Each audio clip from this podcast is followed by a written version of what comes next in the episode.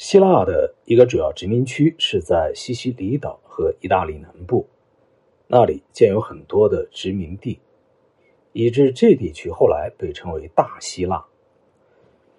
在大陆上，希腊人向北推进，远到那不勒斯，在那里，他们和来自小亚细亚的移民伊特鲁斯坎人建立了联系。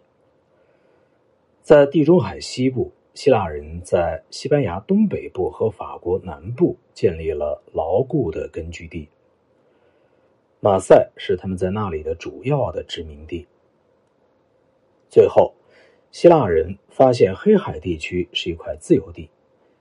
刚进入黑海地区的时候，他们曾为寒冷多雾的气候所阻挡，但最终还是大批的定居下来，因为在那里。经济上可以获得很好的机会。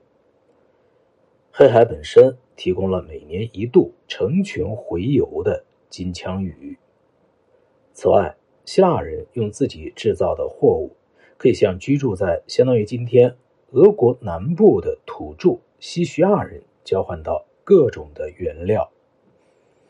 到公元前五世纪，整个黑海流域已经为繁荣的希腊商业据点。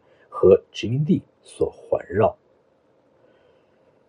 当希腊人在海上一帆风顺的时候，波斯人正在营建最后从尼罗河流域一直扩展到印度河流域的庞大的帝国。虽然波斯人原居山区，对海上的事情一窍不通，但是为了促进其东部省区和西部省区之间的交往。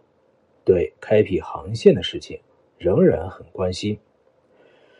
他们利用臣民当中有航海经验的腓尼基人和小亚细亚的希腊人来达到这一目的。他们曾经派一个叫做斯西拉克斯的希腊水手率领一支探险队，于公元前五百一十年从印度河起航，驶往位于红海入口处的阿尔西诺。